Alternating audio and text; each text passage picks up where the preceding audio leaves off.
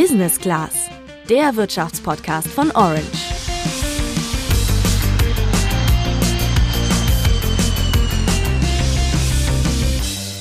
Hunderttausende Haushalte in Berlin müssen bald wahrscheinlich Mieten nachzahlen. Warum? Bis letzten Donnerstag gab es in Berlin ein Gesetz, das den Vermietern verboten hat, die Miete zu erhöhen. Doch das höchste deutsche Gericht hat die Regel gestoppt. Und das hat Folgen für den Mietmarkt in ganz Deutschland. Was war da los?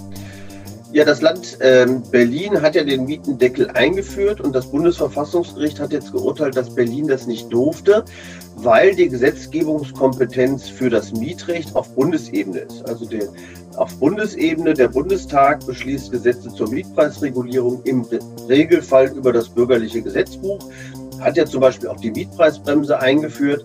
Und ähm, deswegen hat Berlin hier die Gesetzgebungskompetenz überschritten und aus diesen formalen Gründen ist der Mietendeckel nun nicht verfassungsgemäß.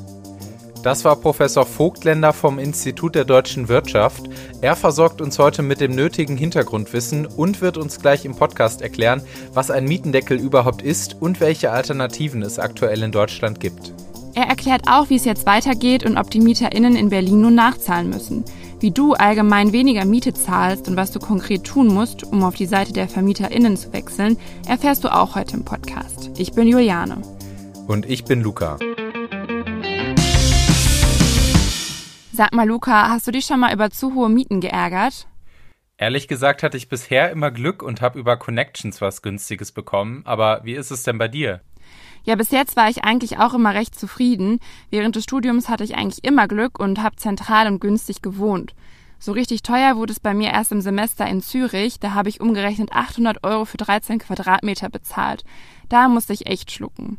Aber auch meine aktuelle Wohnung in Köln ist gefühlt richtig teuer. Ja, eigentlich ist das kein Wunder, Juliane. Die Mieten in Deutschland steigen nämlich seit vielen Jahren immer weiter. Gemessen wird das mit dem Mietindex. Der bildet die Mietpreisentwicklung in Deutschland ab. Und allein seit 2015 ist der Wert um fast sieben Prozent gestiegen. Dabei ist die teuerste Stadt keine große Überraschung München. Wer dort gerade eine Wohnung sucht, muss im Schnitt fast 19 Euro Miete pro Quadratmeter für Neubau zahlen, wie das Forschungs- und Beratungsinstitut Empirica herausgefunden hat.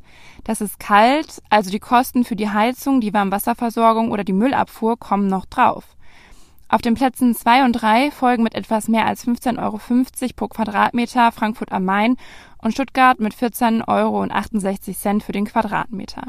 Berlin liegt nach Hamburg auf Platz 5. Und um die steigenden Mietpreise zu stoppen, hat die Landesregierung von Berlin am 30. Januar 2020 ein sogenanntes Gesetz zur Neuregelung der Vorschriften für die Begrenzung der Miete beschlossen. Umgangssprachlich ist das der Mietendeckel. Was das genau ist, erklärt uns Professor Vogtländer vom Institut der deutschen Wirtschaft e.V. Der Mietendeckel bedeutet, dass die Mieten alle eingefroren werden. Das heißt, es darf keine Erhöhungen mehr der Mieten geben. Aber es ist auch so gewesen beim Berliner Mietendeckel, dass die Mieten teilweise abgesenkt werden mussten.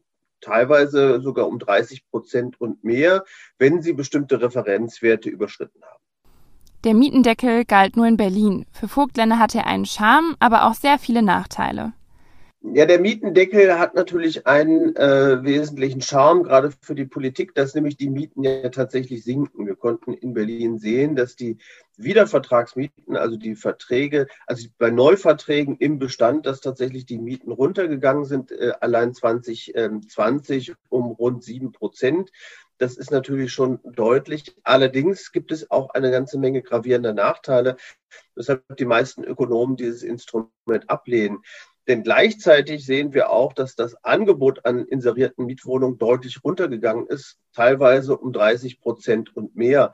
Ähm, und der Grund ist einfach, dass die Vermieter natürlich auf so eine Regulierung äh, reagieren. Ähm, und es gibt typische Ausweichstrategien. Das eine ist, man versucht, einen Selbstnutzer zu verkaufen. Das heißt, man entzieht die Wohnung dem Mietwohnungsmarkt. Das andere ist, dass man nicht mehr in den Bestand investiert. Das heißt, die Qualität der Bestände sinkt auf Dauer. Und es gibt teilweise auch ähm, Auswüchse, dass es zum Beispiel eine Art Schwarzmarkt gibt, dass die Miete zwar formal relativ günstig ist, aber man letztlich nur Zugang zur Wohnung bekommt, wenn man zum Beispiel für die Küche 10.000 Euro und mehr bezahlt. Das ist zum Beispiel sehr typisch für Wien. Und äh, von daher muss man einfach sagen, dass der Mietendeckel die Erwartungen nicht erfüllt, sondern sich auf Dauer eher, eher sogar gegen die Mieter wendet, vor allen Dingen, weil die Qualität der Bestände so zurückgeht. Kurzer Reminder, der Mietendeckel wurde nicht gekippt aufgrund der Nachteile, sondern weil das Bundesland Berlin darüber nicht entscheiden darf. Was bedeutet das Aus des Mietendeckels jetzt aber für die MieterInnen in Berlin? Grundsätzlich können die VermieterInnen die Nachzahlung der Mieten fordern. Es gibt da aber verschiedene Ansätze. Einige VermieterInnen werden die Mieten nachfordern, andere ermöglichen vielleicht Ratenzahlung und die deutsche Vermietungsgesellschaft Vonovia verzichtet sogar ganz darauf. Ob das jetzt aber nur eine kurze PR-Aktion ist oder wirklich von Dauer, muss sich noch zeigen. Auch das Land Berlin will mit finanziellen Hilfen unterstützen. Eingeplant sind hier 10 Millionen Euro. Diese finanzielle Unterstützung muss aber wieder zurückgezahlt werden. Solltest du Mieten zurückzahlen müssen, ist es wichtig, dass du das Gespräch mit deinem Vermieter suchst. Ihr solltet miteinander reden und euch auf eine Lösung einigen. Auch kannst du die Beratung beispielsweise beim Berliner Mietverein aufsuchen und dort prüfen lassen, ob die Forderungen des Vermieters auch wirklich berechtigt sind. Die aktuellen Probleme für die MieterInnen in Berlin sieht auch Herr Vogtländer. Er versteht aber auch die Sorgen der VermieterInnen. Jetzt ist eine ganz missliche Lage. Ähm, es wurde zwar immer gesagt, man sollte die Miete dann, die, die Mieteinsparung zurücklegen für den Fall, dass es so ein Urteil gibt. Allerdings ist das nun aus der Erfahrung, dass das viele wahrscheinlich nicht gemacht haben. Zudem kam ja auch die, die Corona-Pandemie. Das heißt, manche der Mieter hatten vielleicht auch nur Kurzarbeitergeld oder ähnliches. Äh, auf jeden Fall schon andere Härten. So, und da ist es jetzt natürlich besonders problematisch, wenn man mitunter ja auch mehrere tausend Euro zurückerstatten muss. Und ähm, ich glaube, dass es schon wichtig ist, hier Lösungen zu finden. Ich kann auch verstehen, dass, dass viele Vermieter sagen, ich kann mir das auch nicht leisten. Ähm, man muss sehen, wir haben auch viele Vermieter, die zum Beispiel 2014, 2015 in den Markt in Berlin eingestiegen sind, im Prenzlauer Berg zum Beispiel für 16 Euro dann vermietet haben, was völlig marktkonform war und dann teilweise auf 9 Euro zurückgehen mussten, die dann vielleicht auch Probleme hatten, überhaupt den eigenen Kredit zurückzuzahlen. So, und dass die dann sagen, naja, ich brauche das Geld schon, äh, ist verständlich, aber ich glaube, man muss hier Lösungen finden, dass das eben keine sozialen Härten gibt. Und das Grundproblem in Berlin ist ja ohnehin schon, dass die Stimmung zwischen Vermietern und Mietern um es diplomatisch zu sagen, angespannt ist. Ähm, und ähm, von daher ist jetzt die Zeit, dass beide Seiten da aufeinander zugehen und vernünftige Lösungen miteinander aushandeln. Und insofern finde ich es schon mal auch gut, wenn große Wohnungsgesellschaften dann sich da teilweise auch sehr kulant zeigen. Der Mietendeckel ist jetzt erstmal Vergangenheit. Das bedeutet aber nicht, dass die Mieten jetzt unkontrolliert steigen. In Berlin und den meisten anderen Bundesländern schützt davor nämlich die Mietpreisbremse. Die gibt es seit 2015 für Wohnungen, die neu oder wiedervermietet werden. Für diese Wohnungen dürfen die Mieten maximal 10 Prozent über der Vergleichsmiete vor Ort liegen. Ausgenommen sind aber Neubauten und umfassend sanierte Wohnungen. Wo genau diese Mietpreisbremse gilt, legen die einzelnen Bundesländer fest. Eine weit verbreitete Voraussetzung lautet, die Stadt muss eine angespannte Lage auf dem Wohnungsmarkt aufweisen. Heißt vereinfacht gesagt, viele Leute wollen dort hinziehen, doch es gibt nur wenige freie Wohnungen. Das Ziel dieser Mietpreisbremse und ob das aus seiner Sicht funktioniert, erklärt uns Professor Vogtländer. Mietendeckel sollten die Mieten komplett gestoppt werden. Bei der Mieten Mietpreisbremse dagegen die Steigerung nur gedämpft werden. Das heißt, man wollte nicht mehr zulassen, dass die Mieten so stark steigen, sondern dass sie weniger stark steigen. Deswegen wurde auch immer gesagt, die Mieten dürfen nur maximal zehn Prozent über der ortsüblichen Vergleichsmiete liegen. Die Mietpreisbremse schneidet insgesamt etwas besser ab, ähm, weil die Erfahrung zeigt auch in vielen Ländern, also es gibt breite Erfahrung zur Mietenregulierung in vielen Ländern und oftmals hat sich gezeigt, dass ein Mietenstopp eben sehr verheerende Auswirkungen hat auf Dauer. Wenn man dagegen nur die Mietpreiszuwächse dämpft, ist das deutlich besser. Dann kann es tatsächlich auch funktionieren, gerade wenn man dann eben parallel dafür sorgt, dass tatsächlich genug Wohnungsbauten steht, denn nur dadurch lässt sich die Knappheit natürlich auf Dauer lösen. Ähm, bei der Mietpreisbremse ist allerdings das Problem, dass sie an den Mietspiegel anknüpft. Ja, und der Mietspiegel, das ist ein relativ kompliziertes Konstrukt ähm, ist auch wenig transparent äh, und die Erhebungsqualität des Mietspiegels ist teilweise sehr unterschiedlich. Dass die Mietpreisbremse kaum wirkt, liegt daran, dass der Mieter aktiv werden muss. Er muss kontrollieren, ob seine Miete zu hoch ist. Das gehen wir jetzt mal zusammen durch. Zuerst musst du in Erfahrung bringen, ob bei dir überhaupt die Mietpreisbremse gilt. Dann musst du dir den Mietspiegel online raussuchen. Das ist eine Art Tabelle, in der der übliche Mietpreis in deinem Wohnbezirk steht. In diesem kannst du dann den Mietpreis deiner Wohnung einordnen. Dann kannst du ausrechnen, was üblicherweise für deine Wohnung gezahlt wird. Das machst du, indem du 10% auf den Mietspiegelpreis dazu rechnest. Und dann kann es noch sein, dass Vermieter Aufschläge verlangen dürfen, wenn die Wohnung bestimmte Features hat. Zum Beispiel einen Balkon, eine Küche oder eine besonders gute Lage.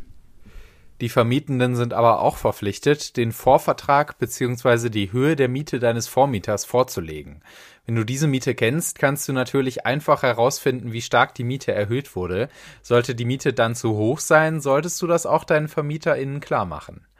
Neben der Mietpreisbremse ist für Vogtländer aber vor allem eins für akzeptable Mieten wichtig, ein ausreichendes Angebot an Wohnungen. Was mir wichtig ist, es geht wirklich äh, auf Dauer nur dann, wenn wir es tatsächlich schaffen, den Wohnungsbau entsprechend zu, zu stimulieren, genug ähm, Angebot auch zu schaffen. Was sich in den USA oder auch anderen Ländern gezeigt hat, es gibt durchaus Regulierungen, die sagen, naja, die Mieten dürfen nur steigen, um die Inflationsrate plus zum Beispiel fünf bis zehn Prozent oder auch weniger. Das sind eigentlich relativ einfache und klare Regeln, ähm, die dann auch leicht nachprüfbar sind. Bei der Mietpreisbremse ist es oft so, dass es eben kaum nachprüfbar ist. Da ist auch schon oft strittig, welcher Mietspiegelwert trifft jetzt auf eine spezifische Wohnung zu. Bei einer so klaren Regelung, Inflationsrate plus x Prozent, ist es dagegen besser nachvollziehbar und die Wirksamkeit ist doch auch besser. Du willst Miete sparen? Als Mieterin gibt es da einige Kniffe, die du nutzen kannst. Diese Kniffe kennt Jutta Hartmann vom Mieterverbund. Ja, also zunächst natürlich, ähm, wie gesagt, sollte ich auf jeden Fall überprüfen, ob das, was der Vermieter von mir verlangt, tatsächlich auch ähm, rechtlich in Ordnung ist. Also einmal die Mietpreisbremse eingehalten wurde oder auch bei Mieterhöhung im Bestand, dass ob diese Mieterhöhungen auch formal und inhaltlich korrekt sind. Das sollte ich auf jeden Fall immer machen, wenn ich ähm, mehr Miete zahlen muss oder eben auch bei der Vereinbarung des Mietvertrages. Wenn ich dann in einer Wohnung wohne, die mir eventuell dann auch wirklich zu teuer ist, ich aber vielleicht auch nicht unbedingt umziehen kann oder möchte, habe ich beispielsweise noch die Möglichkeit, meine Wohnkosten zu senken, indem ich ähm, einen Untermieter mit in meine Wohnung hole, als ein Beispiel. Also wenn, es geht natürlich auch nur, wenn die Wohnung das hergibt und wenn auch meine Lebensumstände das hergeben, hätte ich da eine Möglichkeit, quasi einen Mitbewohner in die Wohnung zu nehmen, um so die Wohnkosten zu senken. Allerdings ist hier natürlich auch immer der Vermieter zu fragen, ob er damit einverstanden ist. Allerdings hat der Mieter darauf in aller Regel einen Anspruch, dass er eben ähm, jemanden mit in die Wohnung nimmt zur Senkung der Wohnkosten. Ich kann natürlich mich auch an staatliche Angebote wenden, wenn ich jetzt tatsächlich zu wenig Geld habe, wie beispielsweise Wohngeld beantragen. Also solche Möglichkeiten gibt es auch, dass ich da mal bei der Kommune auch nachfrage, was gibt es denn da für öffentliche Unterstützung für mich als Mieter. Also, wenn möglich umziehen, die Miete prüfen und erfinderisch werden, zum Beispiel MitbewohnerInnen suchen. Auch der Wechsel vom Mietenden zum Vermieten ist natürlich möglich. Hier empfiehlt Michael Wolf, der Präsident des Vermietervereins, mit einer eigenen Wohnung zu starten. Ein guter Anfang ist natürlich eine ähm, angemessene Eigentumswohnung als Anfang. Das ist häufig so ähm, zu suchen, zu finden, zu bewohnen und dann, wenn man damit zurechtkommt, äh, mit Kauf, mit Finanzierung und so weiter, das dann vielleicht steigern und ein anderes Objekt finden. Also ich würde schon mit einer Eigentumswohnung anfangen, aber die sollte man eher selbst bewohnen und dann vielleicht verkaufen, weil die Kosten sind ähm, dann relativ hoch, wenn man es vermietet. Ja. Dabei solltest du dir die Wohnung immer genau anschauen. So findest du heraus, wie viel du noch in die Wohnung reinstecken musst und für wie viel du die Wohnung im Anschluss eigentlich vermieten kannst. Bist du dann Vermieterin, weiß Michael Wolf auch, wie du möglichst viel Geld mit der Wohnung machen kannst. Er hat uns erklärt, dass du die Mieten vor allem erhöhen kannst, wenn du modernisierst oder mit Möbeln vermietest. Wenn du noch mehr zum Thema Immobilienkauf wissen willst, dann schreib es uns gerne am Freitag zu unserer Instagram Story auf unserem Instagram-Channel orange-by-handelsblatt. Damit sind wir auch schon beim Ende dieser Folge angekommen. Aber natürlich wollen wir noch wissen, was ihr zu dem Thema denkt.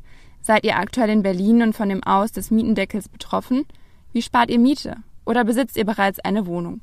Schreibt es uns gerne über unseren Instagram-Channel orange-by-handelsblatt und lass uns dann gerne auch noch eine Bewertung bei Apple Podcasts da. Wir sind nächste Woche wieder für dich da. Bis dann. Ciao.